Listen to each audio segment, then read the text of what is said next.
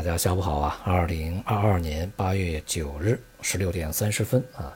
市场呢在今天表现都是比较平稳啊，无论是股市、债市、商品、汇率都是如此。那么今天呢，A 股是从指数上看啊，都是这个温和走高，也实现了四连涨啊。但是从个股上看呢，呃，表现一般啊，这个下跌的家数呢还多一些啊。近段时间呢，行业板块轮动也比较明显，主要还是集中在像什么新能源呐、这个科技啊和军工啊、制造业啊这些行业板块此起彼伏。那么如果说哪一个行业是持续坚挺的啊，那就是国防军工啊，从四月份见底以后啊，到现在一直啊是非常稳定的上行。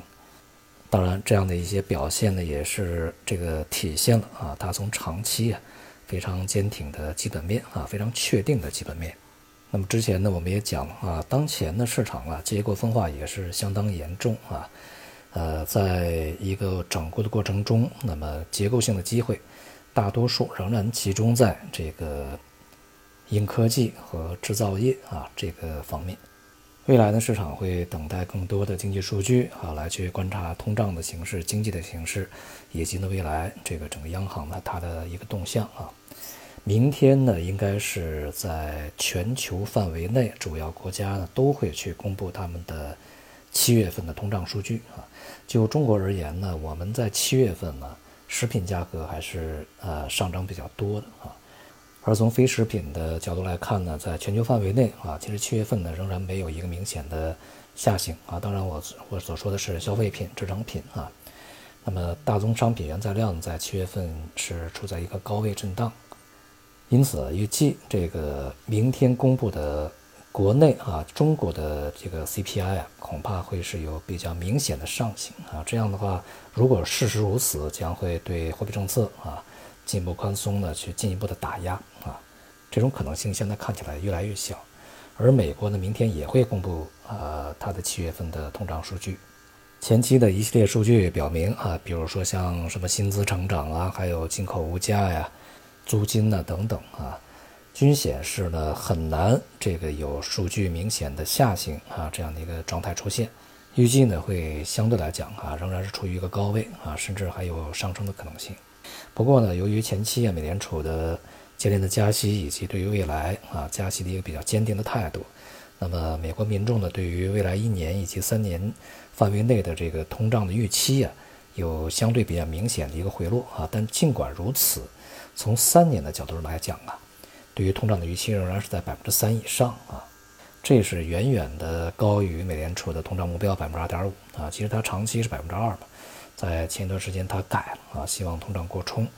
因此呢，从这个货币政策上来看呢，未来也很难啊说这个在可见的时间之内啊就停止加息，呃，更看不到减息啊这样的一个情况出现。总体来说呢，我们需要去看这些数据的表现啊，股市如此，债市如此，汇率也是如此啊。当前的美元的汇率也处在一个调整过程中啊，尽管呢，明天的通胀数据仍然可能还会比较高啊，但是也并不妨碍美元呢仍然会处在一个调整的状态里啊。毕竟呢，在前面呢，这个涨势已经持续了很长时间啊，它需要喘口气儿啊。这是市场的一个正常的调整行为，但并不意味着它的趋势就已经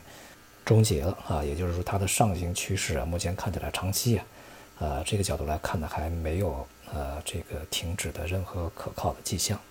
总的来说呢，就像我们前面讲的啊，这个短期的一些局势啊，台海这边呃不确定性的已经基本消除，那么对于市场的影响呢也基本消退啊，市场开始关注。呃，更多的经济的一些基本面的表现，而从 A 股的角度来讲啊，当前它处在一个区间整理状态啊，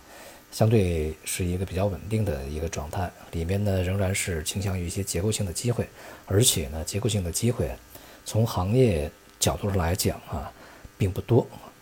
我们在这个六月底啊，也就是这次反弹结束以后，仍然去关注的一些行业板块，比如说像国防军工啊。这个环境治理啊，呃，电子机械啊，这个通信呢啊，软件 IT 等等吧，这些呢目前看起来表现还是非常不错的啊。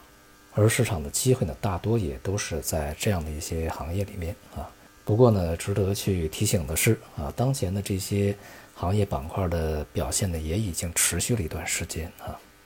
他们相对比较不错的表现呢，是验证了之前我们的预期和部署。而对于未来而言呢，随着板块和个股价格的走高啊，调整的压力呢也会逐步的显现啊。好，今天就到这里，谢谢大家。